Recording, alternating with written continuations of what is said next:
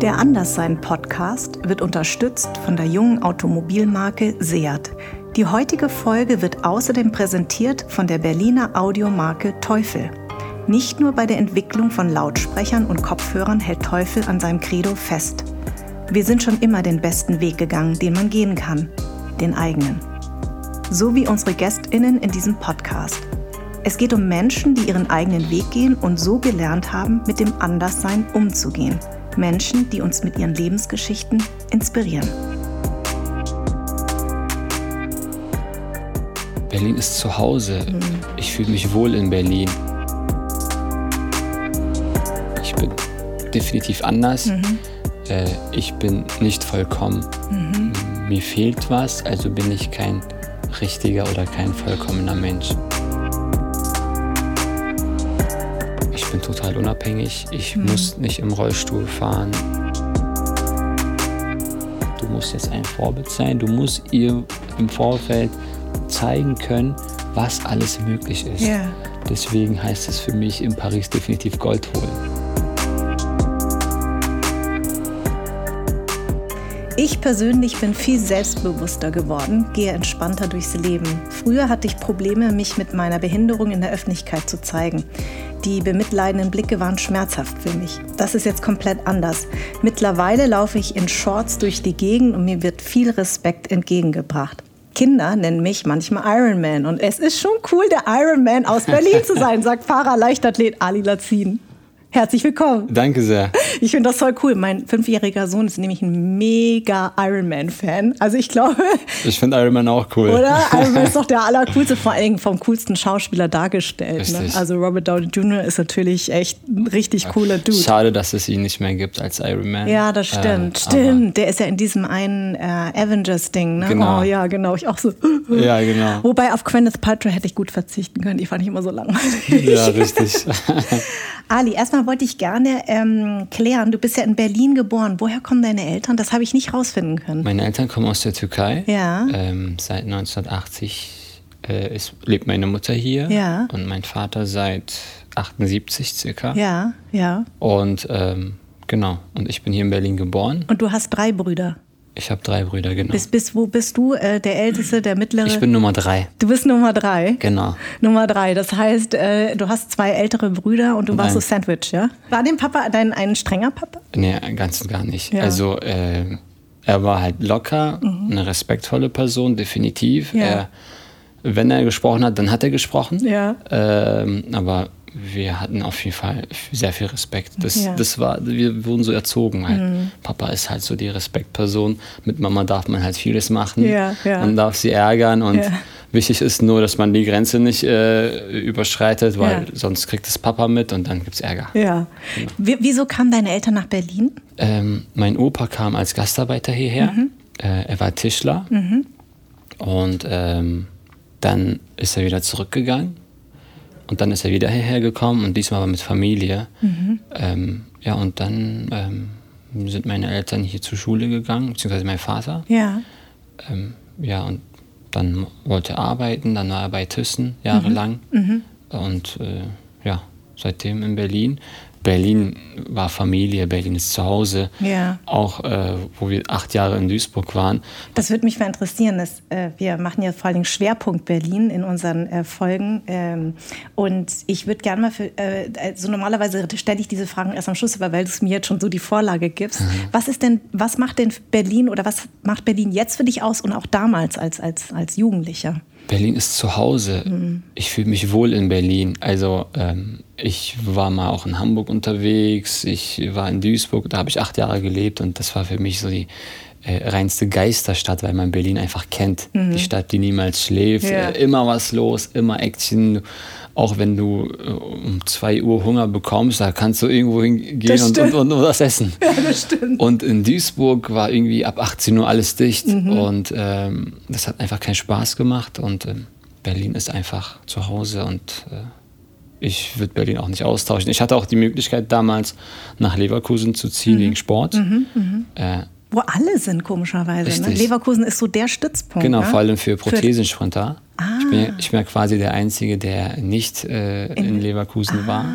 oder ist. Mein Glück, weil dann Äh, können wir nämlich hier die Folgen machen. Sonst hätte ich richtig. zu dir nach Leverkusen nee, alles gut. Ja. Und ähm, kam für mich nicht in Frage. Hm. Ich wollte einfach äh, nicht weg von hier.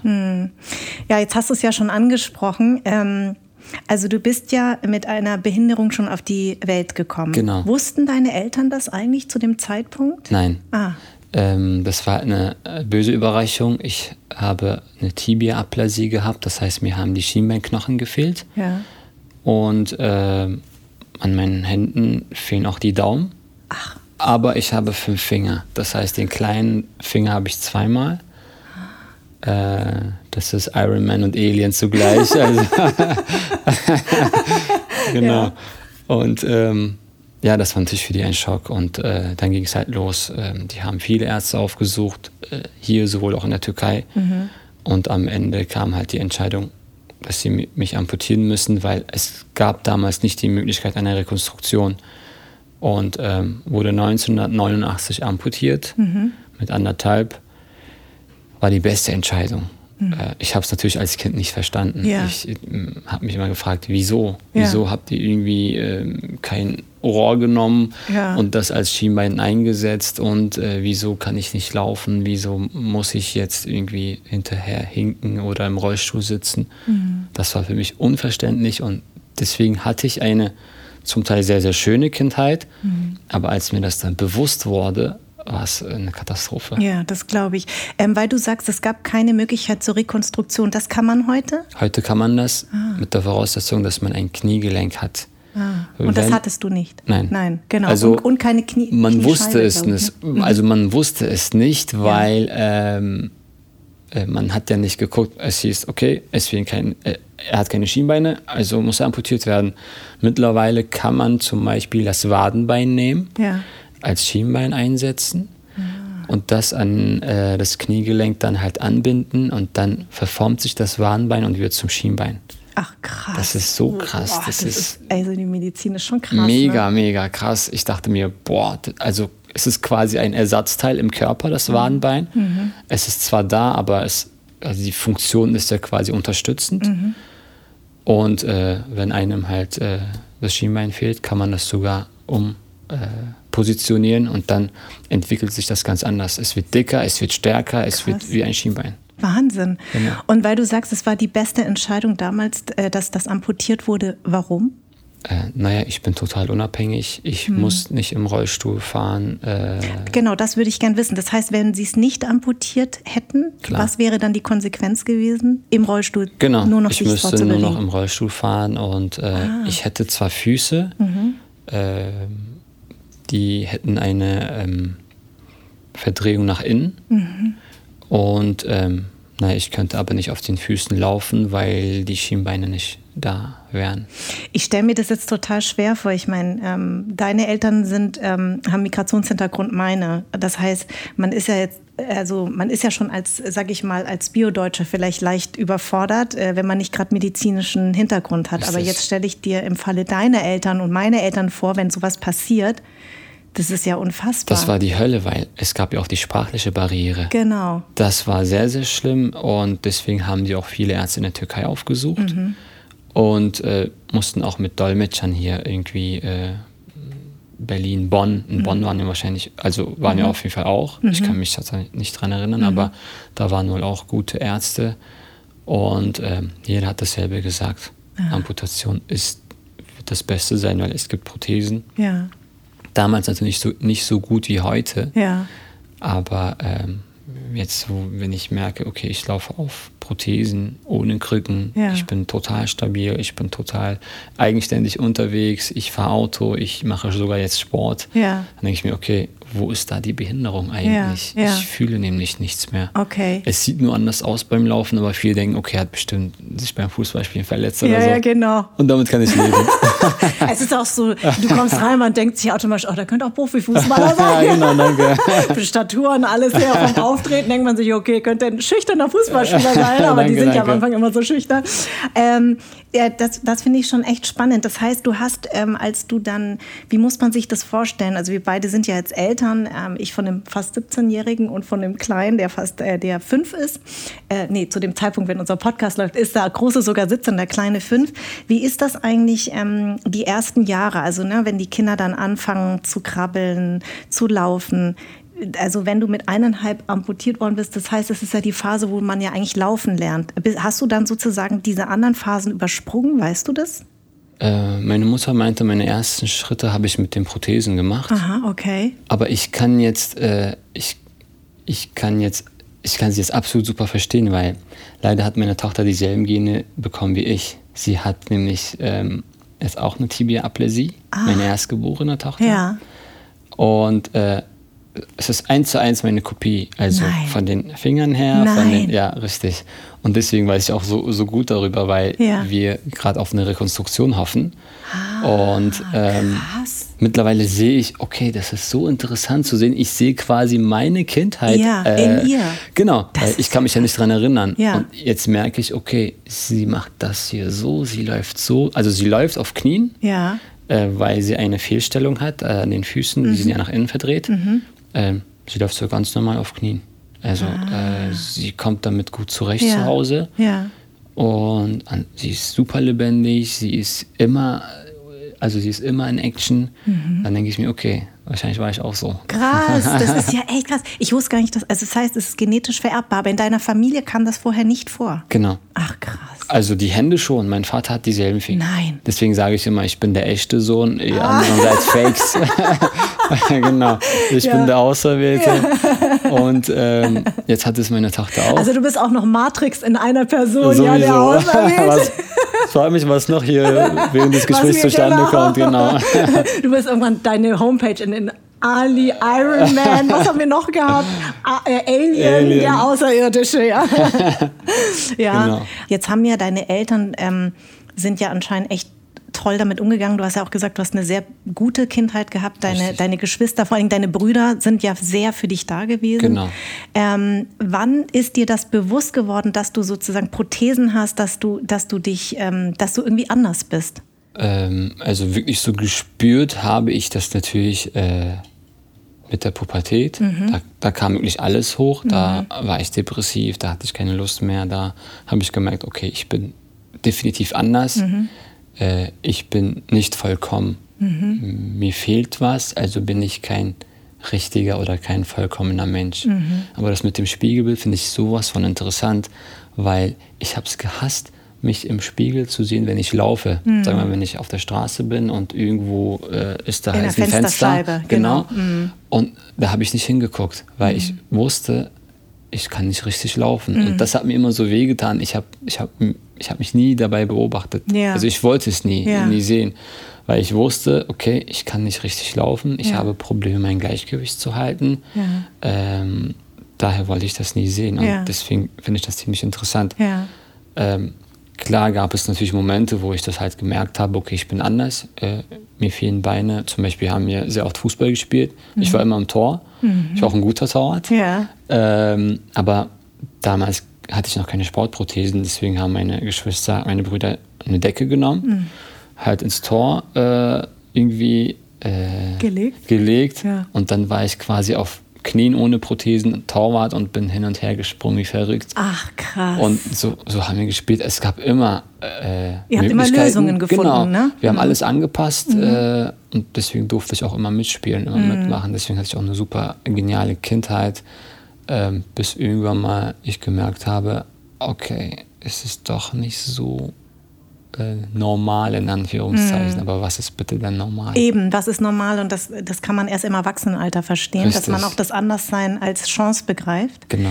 Aber ich weiß genau, was du meinst, weil ich habe jetzt einen pubertierenden Jungen zu Hause und ich finde, es ist total interessant, weil man spiegelt sich ja total in seinen Kindern und merkt, wann wird dir eigentlich bewusst, also auch dein Körper dir bewusst. Und das ist meistens in der Teenie-Zeit. Ne? Also deswegen, ne? also man fängt ja an, sich zu hinterfragen, Figur, Aussehen, ne? warum sehe ich nicht so aus wie die anderen?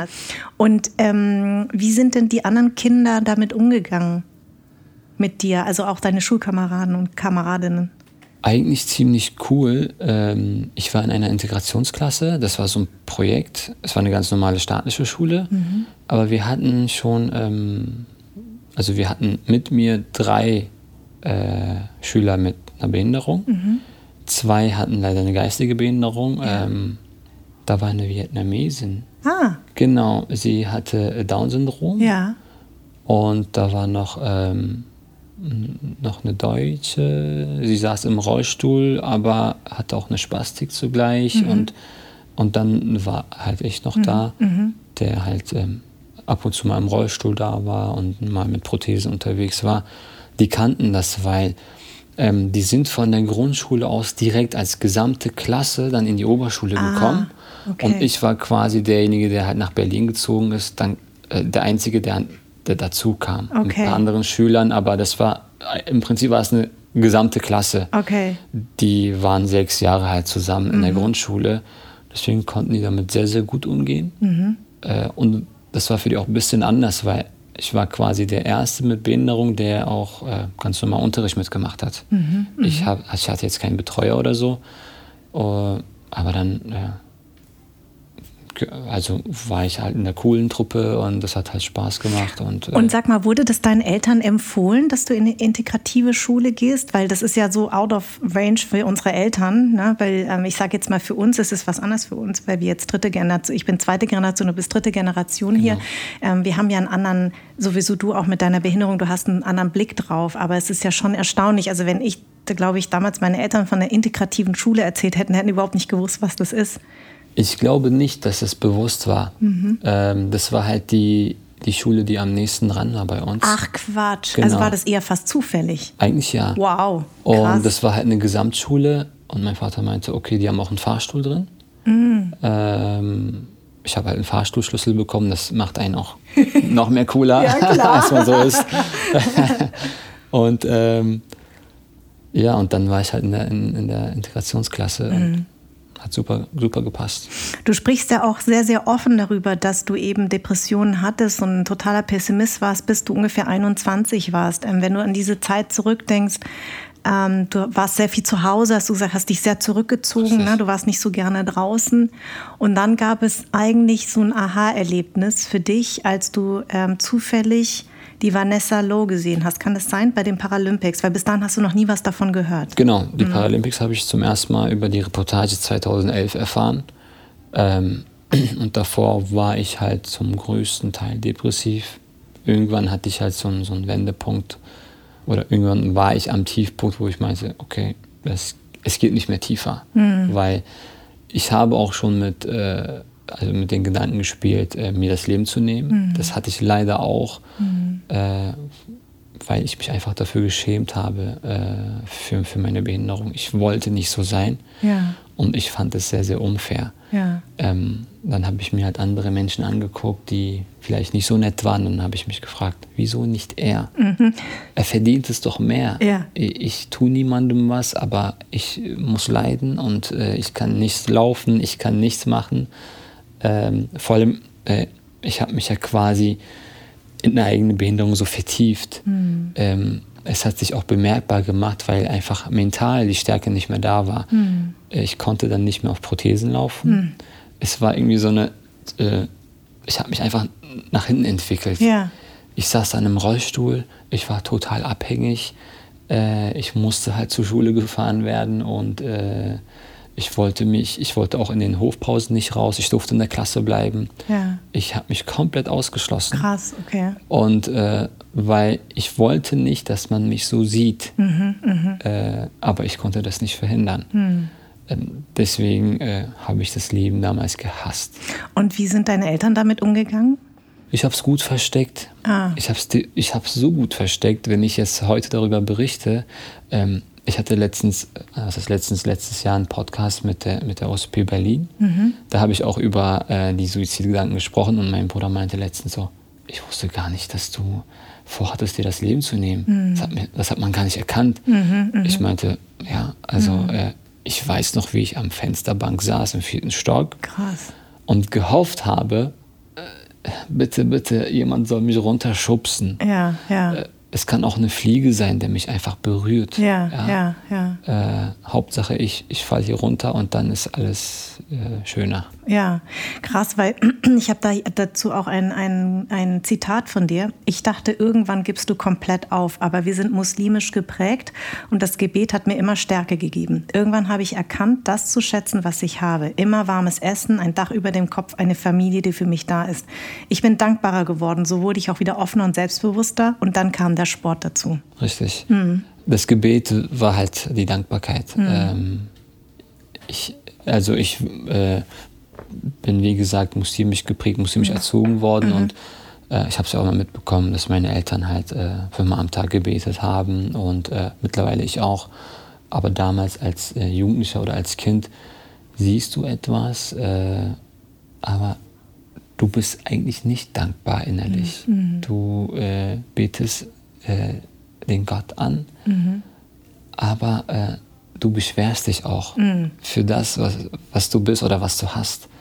Ähm, du willst ihm danken, aber deine Behinderung so. ist so ja. im Vordergrund, ja, dass du mhm. alles andere ausblendest. Ja. Du äh, siehst gar nicht die ganzen schönen Dinge um dich herum, weil äh, der eigene Leid kommt so groß raus, dass du alles andere komplett ausblendest. Und irgendwann ähm, musste ich einfach halt anders denken. Ich weiß aber nicht so, wann oder was genau das war. Ja. Aber es war die Dankbarkeit, das ja. weiß ich. Ja. Ich habe einfach gesagt, okay, ähm, gut, ähm, mir geht's gut. Mir geht's gut, ich habe meine Xbox, äh, ich, habe, äh, ich habe leckeres Essen, ich habe warmes Essen, ich habe halt, äh, wie gesagt, ein Dach über dem Kopf und äh, und ich habe. Freunde, Familie. Mhm. Und äh, okay, mir fehlen zwar die Beine, aber mhm. Was mhm. soll's, ich mache das Beste draus. Ich glaube aber, das ist völlig normal, weil ähm, ich glaube, was ja, es kommt ja hormonell sehr viel. Ne? Also ich sage das ja an meinem Sohn gerade. Also, dass das halt einfach ähm, etwas ist, also ich glaube, dieser Selbsthass, den haben ganz viele Jugendlichen, weil ich glaube, das ist einfach, es hat ganz viel damit zu tun, dass du plötzlich ähm, ja auch irgendwie erwachsen wirst und Richtig. irgendwie dich abkoppelst von deiner Familie und die Welt dreht sich ja auch nur noch um dich genau. und du siehst auch nur noch das, was dich ähm, anders macht als die anderen, dass du dich nicht verstanden fühlst. Also ich hatte das auch. Hast du da ein bisschen Respekt davor, auch mit deiner Tochter, was da auf dich zukommt, weil du ja auch weißt, wie dieser Weg sein kann? Ähm ja, ich, ich habe auch, als ich es erfahren habe, nach der Feindiagnostik habe ich extrem geweint. Mm, Glaube ich. Ich hatte mega Schuldgefühle, ja.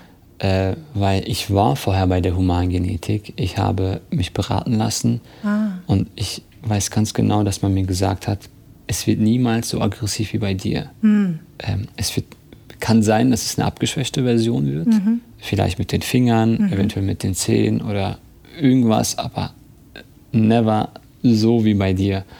Und als ich das dann bei der Feindiagnostik gesehen habe, ja. habe ich sofort erkannt, ja. das, ist, das ist quasi Papaskopie ja. und dann noch ein Mädchen. Mhm. Und ich dachte mir, boah, als Junge hatte ich es so schwer. Mhm. Und äh, okay, ich habe vieles irgendwann mal halt ähm, geschafft, aber als Mädchen, mhm. ähm, du achtest ja mehr auf dein Äußeres als, als, als Jungs. Und ähm, ich war wirklich fix und fertig. Mhm. Also äh, ich wollte das nicht wahrhaben. Und ähm, dann musste ich mich halt zusammenreißen. Ja klar, ich muss ja der, Star der Starke sein, der mhm. starke Papa sein, auch, auch ein Vorbild sein. Mhm. Übrigens, meine aktuelle Motivation ist einfach, also wegen Sport, ist einfach nur wegen meiner Tochter. Mhm. Das hat, das hat, also früher war es wegen mir. Mhm. Ich wollte es mir selber beweisen, aber jetzt heißt es, du musst jetzt ein Vorbild sein. Du musst ihr im Vorfeld zeigen können, was alles möglich ist. Ja. Deswegen heißt es für mich in Paris definitiv Gold holen. Ja. Das ist mein absolutes äh, Megaziel für ja. Paris. Ähm, ich wollte das nicht wahrhaben, weil, wie gesagt, Mädchen hm, möchte gerne halt sich schön kleiden, mhm. möchte raus, möchte äh, so schickimicki und äh, aber mit einer Behinderung ähm, wird sie, sich, sie wird sich dafür schämen. Dann habe ich gesehen, okay, so war ich ja eigentlich auch. Mhm. Aber sie, ich hoffe nicht, dass sie viel extremer wird wie ich. Mhm. Und äh, die Ärzte meinten, hey, äh, sie hat wenigstens jemanden da. eben. Und das, das wollte ich gerade sagen. Nicht. Genau. Okay, da habt ihr recht. Ich hatte wirklich niemanden. Ich mhm. wusste nicht, äh, ob es überhaupt noch andere Menschen gibt, die dasselbe haben wie ich, weil es gab damals kein Internet, mhm. kein Netzwerk. Du, du hattest einfach keine Ahnung. Ich dachte immer, ich bin der Einzige, der mhm. so ist. Mhm. Äh, und für mich war es auch äh, super, als ich erfahren habe, also ich habe mich jetzt nicht dafür gefreut, aber ich habe mich für mich gefreut zu sehen, okay, es gibt genauso Menschen wie ich. Und dann kam auch die Paralympics. Mhm. Ich kann mich endlich so, ich kann endlich zeigen, okay, ah, yeah. jetzt kann ich mich in meiner eigenen Klasse messen und äh, sagen, okay, cool, ihr versteht mich, wir verstehen uns, wir treten gegeneinander an und das ist schon ein super schönes Gefühl. Als du damals die Vanessa Loh gesehen hast, ähm, das ist ja auch eine Paraathletin, die sich auf Paralympics vorbereitet hat in London. Ähm, was, wie, wie war dieser Moment für dich? Äh, naja, da habe ich das erste Mal äh, jemanden gesehen, die halt auch eine Doppel-Oberschenkelamputation hatte ich. Das, das war für mich so, ähm, ich war erstmal baff. Ja. Also, oh mein Gott, cool. Ja. Sie ist ja genauso wie ich. Ja. Und äh, dann habe ich gesehen, was sie alles macht. Ja. Ähm, das war ja 2011, also im Trainingslager waren die, also die gesamte paralympische Mannschaft. Und sie war halt im Fokus, weil dann habe ich halt über ihre Geschichte erfahren. Sie hat ja einen Unfall gehabt mit 15, ähm, einen Zugunfall, hat dadurch die Beine verloren. Und dann habe ich gemerkt, okay, wenn sie innerhalb von wenigen Jahren so groß rauskommen kann, mhm. dann musst du dich eigentlich jetzt richtig schämen. Ja. Weil ähm, du hast keine, ich habe keine Phantomschmerzen, mhm. ich habe keine offenen Wunden, das ist alles schon mega verheilt. Ich bin quasi so groß geworden, ich kann auf den Stümpfen laufen, ich habe zwei ganze Oberschenkelknochen. Mhm. Äh, bei ihr ist es ja so, ähm, sie, bei ihr ist eine Seite ganz und die andere Seite ist ja halt halb. Ah. Es ist ja auch nicht gleich groß. Ah. Sie kann zum Beispiel nicht ohne Prothesen laufen. Ich kann zum Beispiel ohne Prothesen auf den Stümpfen laufen. Ah, okay. Äh, dann dachte ich mir, okay, dann musst du das auch können. Ja. Wir, wir hatten damals, glaube ich, November oder Dezember 2011. Und äh, noch acht Monaten bis zu den Paralympics. Dann meinte ich mir, okay, London, ich komme. das ist ja nicht eine total tolle Geschichte. Und dann bist du, glaube ich, zu einem Trainer gegangen und der genau. hat dich erstmal wieder ein bisschen so runtergeholt. Aber ne? von. Also, Junge, jetzt lerne erst mal. Ja, genau. Vor allem so. Chill, chill, ruhig, Brauner. Richtig. Ja. Äh, weil viele haben aber denselben Gedanken. Viele denken, sobald man Sportprothesen hat, läuft sich das von alleine. Mhm mit dem Bein bist du bestimmt schneller als wir alle zusammen und hier und da. Ja. Sowas höre ich sehr oft. Ja. Ähm, aber die Kunst ist einfach nur, dass man die Beine auch beherrschen muss und kann und man muss aufbauen, man muss Kraft haben, man muss wirklich lernen, ähm, auf, auf den Blades, auf den Federn zu laufen. Mhm. Und dafür habe ich fast ein Jahr gebraucht. Das fand ich echt interessant, der, dein ganzer Prozess. Du hast ja erst, und du warst total übermütig. Also erstmal muss man dazu ähm, sagen, dass der Trainer von der Vanessa, glaube ich, dir ihre alten ähm, Sport, ähm, wie nennt man das, Sportprothesen ja, genau. mitgebracht hat. Genau. Und du hast die eigentlich angestellt, bist losgeprescht und dann hast du erstmal Schlüsselbein gebrochen. Richtig? Richtig? Richtig. Genau. Und ähm, ich, ich finde es total spannend, weil ähm, es war ja eigentlich so, dass, dass du auch gesagt hast, man muss wirklich erstmal lernen, darauf zu laufen. Und das dauert richtig lange. Was ist das, die Schwierigkeit daran, also für, für, jeden, für einen Laien wie mich, dass ich das verstehe? Also man hat keine Fläche unten. Man, mhm. äh, man das ist ja so ein gebogenes, ne? genau. muss man genau. sich ja vorstellen, wie so eine Sichel. Ne? Richtig. Genau, ja. Und äh, man, man läuft quasi immer auf den Vorderzehen. Ah. und kann nie stehen bleiben. Ah. Man ist immer in Bewegung. Ach so, weil sonst kippt man Richtig. nach vorne, nach hinten. Genau, man ah. muss immer, immer balancieren. Ah. Also äh, mhm. äh, auch auf, auf Videos, wo man halt, wo ich interviewt werde, halte ich mich entweder irgendwo fest oder ich bin die ganze Zeit, ah. ich tappele hin und her. Ah. Äh, also stehen bleiben gibt es nicht, weil ich einfach kein Standbein habe. Ah. Ich habe halt kein Bein oder keinen Fuß, wo ich halt mich abstützen kann. Ja. Und äh, das ist aber bei allen äh, Doppelamputierten so, auch mhm. bei Johannes Flors mhm. oder David Beere. Mhm. Ähm, das äh, ist halt äh, so eine Kunst, das zu beherrschen, das, mhm. das bisschen zu reduzieren, mhm. indem man auch mit dem Oberkörper so ein bisschen ausgleicht. Mhm. Ähm, und generell das Gefühl ist ganz anders. Mhm. Ähm, du merkst, die Kraft, die du einsetzt, kommt wieder zurück. Auf ja. Alltagsprothesen hast du das nicht. Ähm, und vor allem die Geschwindigkeit. Ja. Sowas kennt man ja nicht vorher. Ja. Mm, das war für mich sehr, sehr besonders, aber auch so, boah, okay, Respekt. Ja. Was, was passiert, wenn ich jetzt irgendwie irgendwo hängen bleibe? Ja. Und das ist mir schon mal passiert, sogar öfters schon. Okay. Und äh, dann kann es ganz schnell passieren, dass man sich irgend so einen Knochen bricht. Ach, krass. Und ist das nicht so, habe ich das nicht irgendwo gelesen, dass jetzt zum allerersten Mal ein Paraathlet bei den normalen Sprintern läuft, bei Olympia? Oder war das nicht mal irgendwo gedacht? Oder habe ich das nur irgendwo ähm, gelesen? Pistorius ist mal mitgelaufen. Ja, gut, der sitzt jetzt im äh, Gefängnis. Genau. Und äh, Markus Rehm wollte mitspringen. Ja. Ähm, durfte aber nicht. Warum? Ähm, weil man nicht, nicht beweisen kann, dass er durch die Prothese einen Vorteil hat. Ah. Das ist ein ewiger Prozess. Es okay. wird auch wahrscheinlich äh, die Jahre so weitergehen.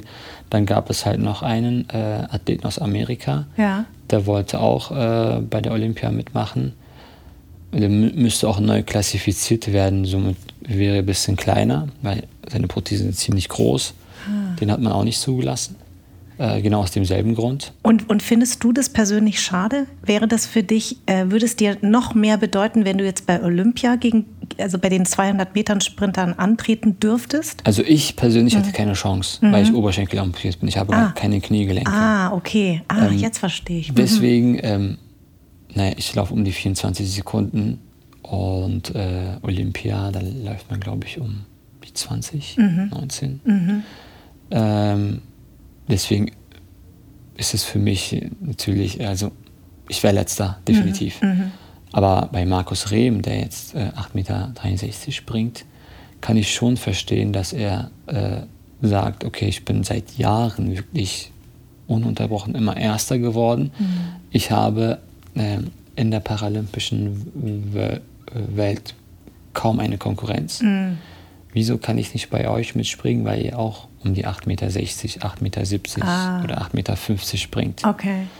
Ähm, kann ich verstehen. Ähm, und ich würde es ihm auch sehr, sehr wünschen. Ja. Es gibt auch Inklusionswettkämpfe, da springt man natürlich mit. Ja.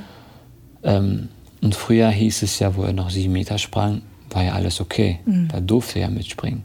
Ach so. Ähm, wo er jetzt besser geworden ist und wo auch zum Teil die Technik besser geworden ist oder wo er gelernt hat, die Technik besser zu nutzen, mhm. war er plötzlich doch nicht willkommen. Mhm. Und so ist es leider immer. Mhm. Verstehe. Und, und du machst ja auch beides, ne? Du machst ja Sprint. Genau. Ich habe jetzt auch von dir gelernt, es gibt keinen 100-Meter-Sprint, nur ab 200 Meter, oder? Nur Richtig? in meiner Klasse. Ach so, nur in deiner Klasse. Genau. Ah, okay, nur verstehe. Bei, also ich habe die Klasse T61 und das bedeutet Doppel-Oberschenkel amputiert. Aha. Und ähm, die 61er dürfen nur über 200 Meter stark. Und warum ist das so? Weil das hat Matze ja schon so ein bisschen versucht zu erklären, dass das irgendwelche Leute sind, die dich dann so kategorisieren. Ne? genau. ne? der, hat, der regt sich ja auch total auf in dem Richtig. Podcast, dass er sagt, ja, also, aber das sind ja meistens noch nicht mal Menschen mit Behinderung, die das klassifizieren, genau. ne? sondern einfach irgendwelche Wissenschaftler und Ärzte, Richtig. die euch dann so klassifizieren und ihr sagt, ja, aber Leute, also könntest du, würdest du gerne eigentlich theoretischweise 100 Meter springen? Sehr gerne sogar, ah. weil äh, eigentlich ist es sogar sinnvoller, über 100 zu laufen, weil mit zwei äh, Prothesen, mit zwei steifen Prothesen ohne Kniegelenke, äh, ist es extrem schwer, eine Kurve zu laufen. Ah, stimmt. Die 200 Meter sind ja nicht gerade, ja, sondern wir ah, starten ja, ja, auf der Kurve. Stimmt. Ah, und dann okay. muss ich, also muss jeder Athlet äh, in meiner Klasse alles mit dem Oberkörper ausgleichen. Und das ist extrem schwer. Mhm. Da, wäre, da wären mir 100 Meter lieber. Und äh, also Matze hat sich nicht umsonst aufgeregt. Unsere Klasse wurde dieses Jahr gestrichen. Ich darf nur noch weit springen. Was? Ja. Und das ohne Grund. Äh, wir waren halt alle in Tokio, wir waren fünf Athleten. man muss ja mindestens drei sein eigentlich für eine Klasse. Wir waren sogar fünf. Mhm. Und äh, es wäre sogar ein Sechster dazugekommen und der war verletzt. Und nach Tokio hat man sich entschieden, hm, wir nehmen die Klasse einfach weg. Ah. Und jetzt gibt es halt eine Mischklasse zwischen einseitig amputierten und doppel äh, Oberschenkel amputierten, nur beim Weitsprung. Ach so. Und das heißt für mich jetzt äh, springen, springen wie verrückt.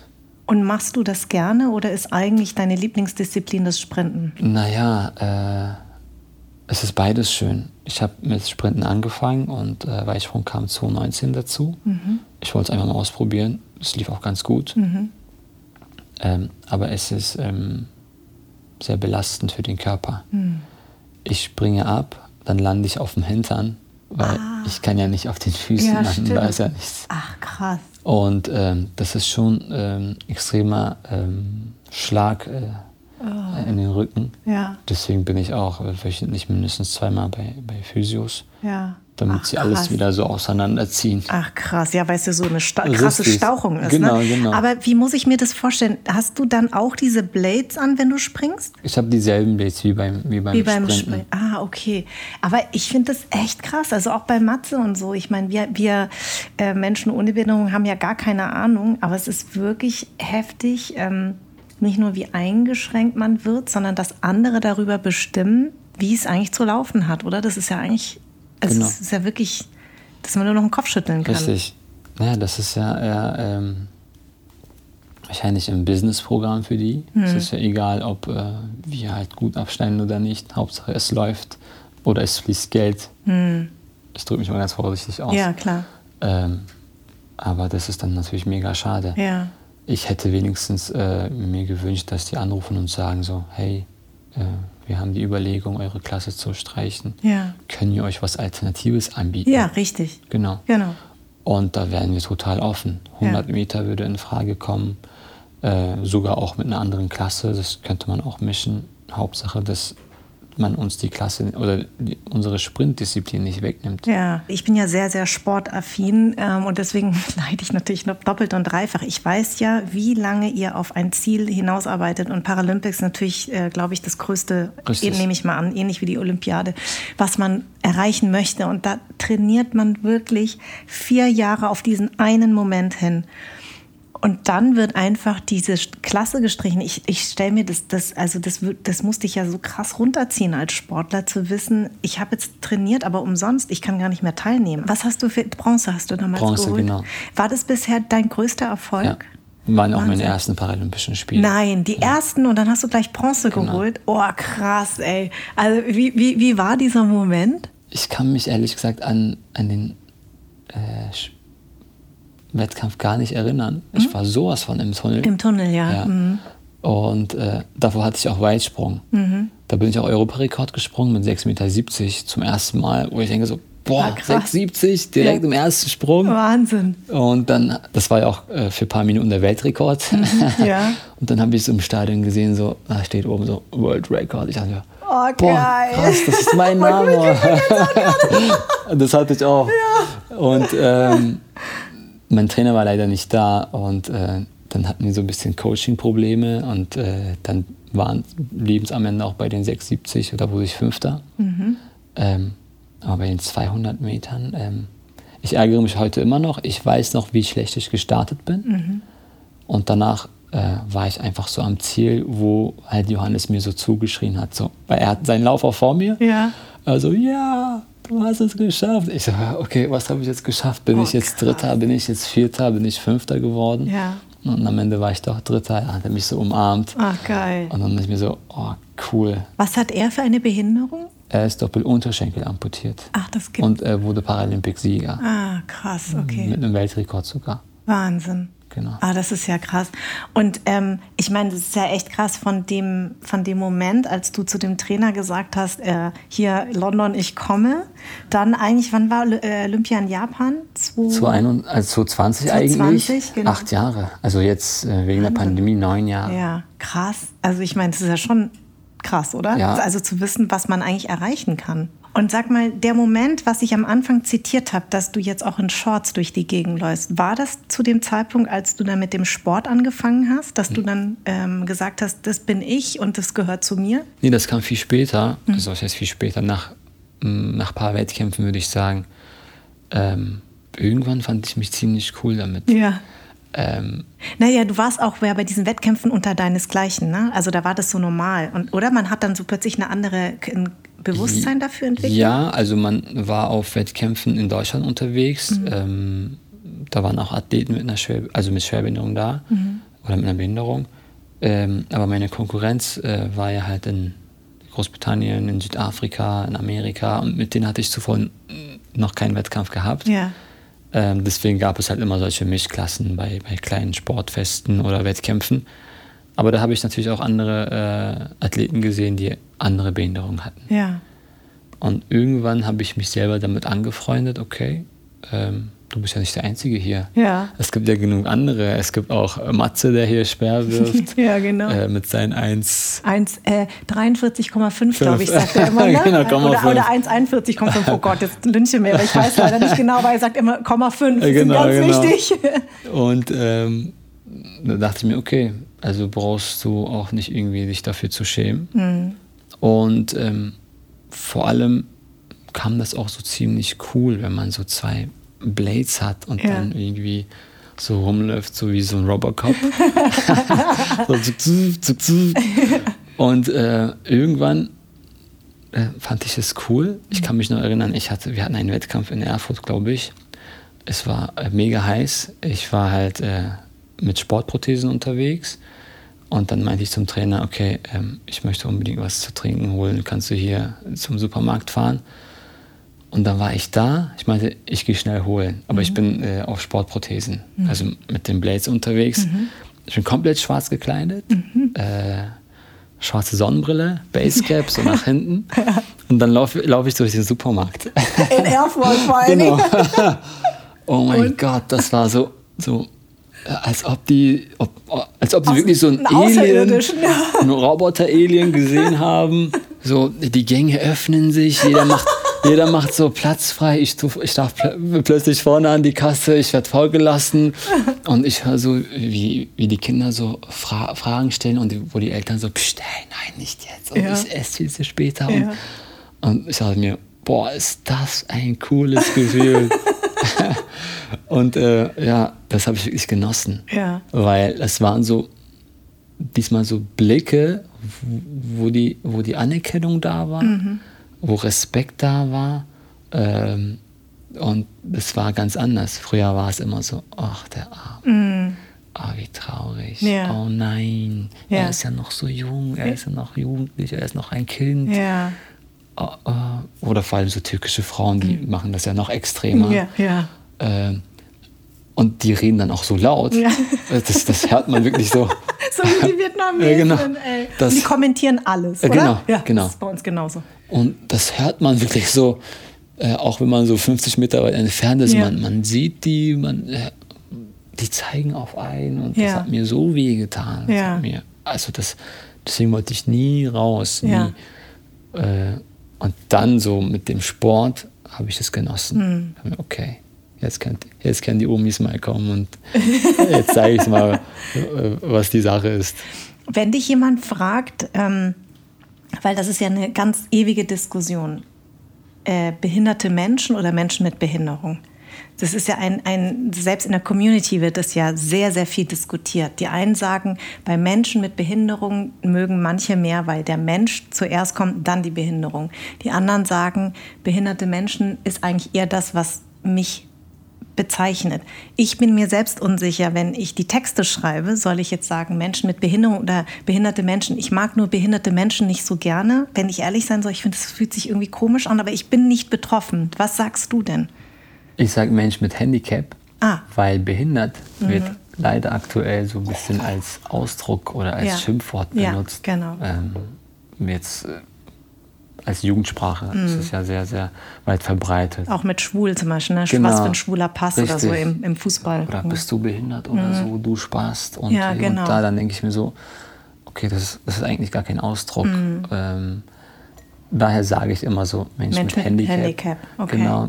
Das, also oder, oder Mensch mit einer Behinderung. Also Okay. jetzt behinderte Menschen definitiv nicht. Ja, finde ich auch. Weil behinderte Menschen, behindert ist gleich ein Ausdruck, Ja. daher kommt das so anders rüber. Genau, also das, okay, das ist ja schon mal gut, dass du mir das auch so sagst. Dein nächstes Ziel ist, äh, was kommt als nächstes? Die Paralympics, die nächsten? Äh, 2024 in Paris. In Paris, genau, Aber richtig. wir haben zuvor äh, Weltmeisterschaften und Europameisterschaften. Wie trainierst du? Trainierst du äh, jede, je, jeden zweiten, dritten Tag oder wie muss man sich das jetzt so vorstellen? Ich trainiere jeden Tag, Ja. Mhm. also Montag bis Samstag.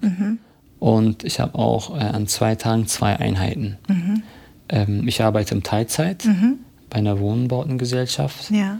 Äh, habe einen Sponsoringvertrag, die unterstützen mich. Also ich werde für die Trainingslager und für Wettkämpfe freigestellt Mhm. Und arbeite aktuell nur 22 Stunden in der Woche Ja. und habe Gleitzeiten. Aha. Und deswegen kann ich alles so, So super anpassen. anpassen, Okay. dass ich dann sage, okay, ähm, ich arbeite zwei Tage von zu Hause aus Ja. und drei Tage habe ich äh, Präsenzpflicht. Okay. Ähm, da ich halt mobil bin, ähm, kann ich das alles so gut ähm, organisieren, dass Ja. ich dann halt auch kein Training verpasse. Und wo trainierst du dann hier in Berlin? Aktuell im Mommsen-Stadion Ah, in, in okay. Charlottenburg. Ah, okay. Ich bin ja auch zugleich der erste Paraathlet vom SCC Berlin. Ah. Ich habe jetzt ähm, 2020, Ende 2020, hatte ich so die Schnauze voll. Ich meinte, entweder höre ich jetzt auf, kurz Ja. vor Tokio, Mhm. oder ich brauche halt neu, neues Input. Ich möchte neue Trainer haben. Mhm. Äh, ich habe mich zu der Zeit mit ihm nicht so ganz verstanden, aber es, es, es ist wieder alles super. Mhm. Und daraufhin hat mir die OSB Berlin halt äh, einen Vorschlag gemacht. Dann habe ich halt neue Trainer bekommen, musste aber äh, auch bei SCC Berlin unterschreiben. Ich meinte, klar, wo soll ich unterschreiben? Mhm. Ja. Und ähm, deswegen bin ich halt der erste Paraathlet Und, und die, die, diese Trainer, sind die darauf spezialisiert? Nein. Aha, das finde ich interessant. Äh, ich habe einen sehr, sehr guten, einen sehr erfolgreichen Trainer, der auch äh, die Schweizer Nationalmannschaft trainiert hat, der auch Trainer ausbildet. Und der hat eigentlich nur Superathleten. Und äh, für ihn war das eine Herausforderung. Ja. Er hat, äh, er hat gesagt, okay, ich finde es ziemlich interessant, sowas hatte ich noch nie. Normalerweise habe ich keine Kapazitäten, aber ich mach's. Ja, geil. Und äh, das war so gut. Das, also 2021, das Jahr war so perfekt, bis auf die Verletzung, die dann irgendwann mal kam.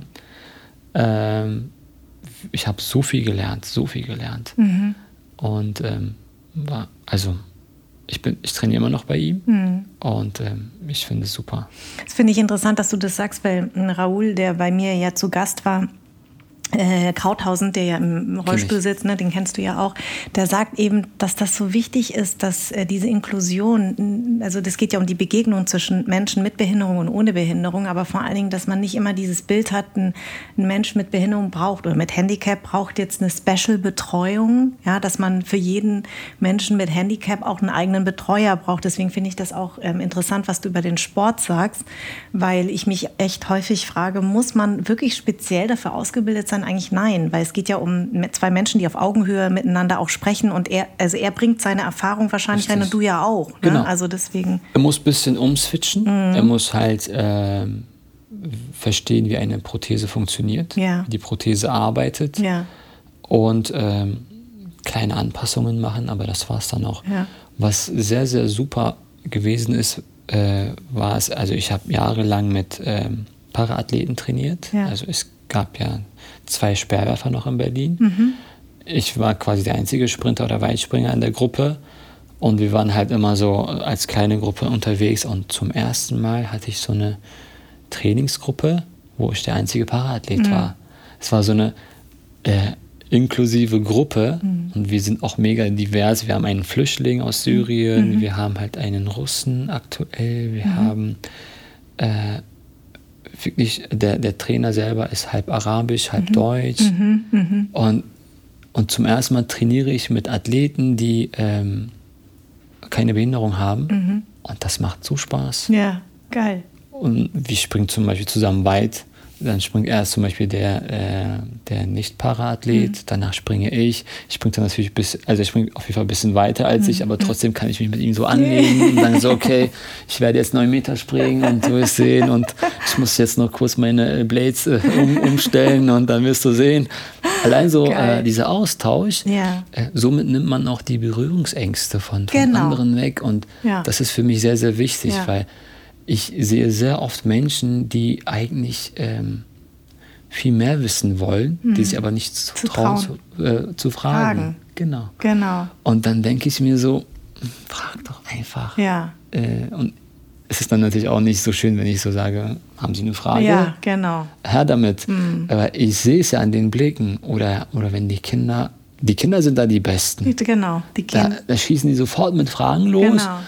Und äh, erst dann kommen die Eltern und auch sagen, hinterher. Nee, nicht fragen. Nicht so. nur das, mhm. wenn, die, wenn die merken, ich, kann, ich äh, gehe ganz locker damit um, dann kommen auch äh, Fragen von Eltern. Mhm.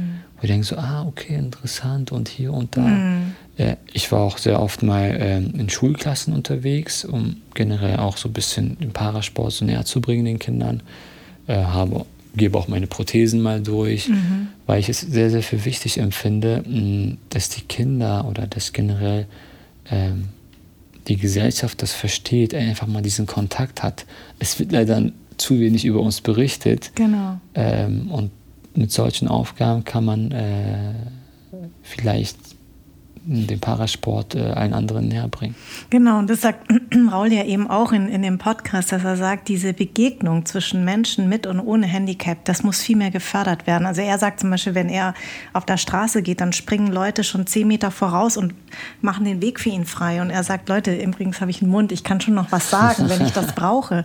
Und auch der Jannis, ne, McDavid, der das eben auch sagt, ähm, dass manchmal Leute ihn ungefragt über die äh, Ampel schieben und er sagt, nee, das möchte ich gar nicht. Also das ist natürlich dieses überkorrekte, man versucht irgendwas richtig zu machen und macht es dann halt doch falsch. Und ähm, das ist ja eigentlich der Tenor in diesem ganzen Podcast auch, ne, dass ich immer sage, wenn die Leute sich unsicher sind, was sage ich denn jetzt Menschen mit Migrationsgeschichte, mit, mit äh, Hintergrund, Vordergrund, POC, dann sage ich, na frag doch, weil jeder Mensch hat seine eigene Geschichte und sieht das auch anders anders. Genau. Und es ist viel besser, auch die Verunsicherung zuzulassen und zu sagen, so wie ich dich frage und sagt, ähm, ist es okay, wenn wir darüber reden? Oder wenn ich dich frage, sag mal, was ist denn dir lieber? Ne? Äh, behinderter Mensch, Menschen ja, mit Behinderung ja. und du sagst, nee, Menschen mit Handicap, da habe ich wieder was gelernt, ja. Und was ich am allerschlimmsten finde, sind die Menschen, die dann sagen, ja, aber ich habe einen Freund, ähm, der hat Migrationsgeschichte und der stört sich an dem N-Wort gar nicht. Und dann sage ich mir, ja, das ist mir egal, wenn der sich nicht dran stört, aber Millionen andere stören sich dran und deswegen benutzen wir das N-Wort auch nicht mehr. Äh, oder dass du eben sagst, ich finde in der Jugendsprache, merke ich ja bei meinem Sohn, dies bist du behindert, ja, genau. das wird halt so häufig benutzt Richtig. und du sagst, ich bin übrigens ein Mensch mit Handicap, ich würde das gerne nicht, dass ihr das benutzt. Und es ist mir egal, ob du einen Freund zu Hause sitzen hast, der vielleicht ein Handicap hat und der sagt, ja, ich habe kein Problem damit. Das ist ja nicht dann verallgemeinernd gemeint. Also deswegen, Leute, redet einfach miteinander und richtig, fragt und sagt einfach, du, ich bin mir unsicher. Und das, damit nimmt man so viel Wind aus den Segeln schon. Ne? Genau. Genau. So. Also Ali, ich bin mir sehr sicher, dass deine Tochter, deine zweite hat äh, nee, diese, aha, okay. Sie ist gesund. Ah, also toll. wir sind auch gesund. Ihr seid auch gesund, aber sie hat diese, diesen Special-Effekt in genau. ihrem Körper nicht. Ich bin mir ganz sicher, dass du deiner äh, Tochter ein ganz, ganz großes Vorbild bist, in dem so wie du bist. Also du bist ein wunder, wunderbarer Mensch mit einer Danke Wahnsinnsgeschichte. Und ich bin mir sehr sicher, der Struggle, den sie hat, den haben alle Jugendlichen, egal ob mit oder ohne Handicap. Richtig. Ja, also das ist, glaube ich, normal. Ähm, aber ich glaube, du wirst ihr da ähm, sehr gut helfen können, da bin ich mir ganz sicher. Danke, danke. Vielen Dank, dass du mein Gast warst. Ich habe zu danken. Anderssein ist eine Produktion der Fahn und Pracht Company. Idee und Konzept stammt von mir, Redaktion Anja Prinz und ich, Schnitt Anja Prinz, Soundmixing und Editing Henry Uhl, Redaktionsassistenz Saskia Schildwach, Musik Perry von den Beethovens und zuletzt möchte ich mich bei alle, die diesen Podcast unterstützen, bedanken.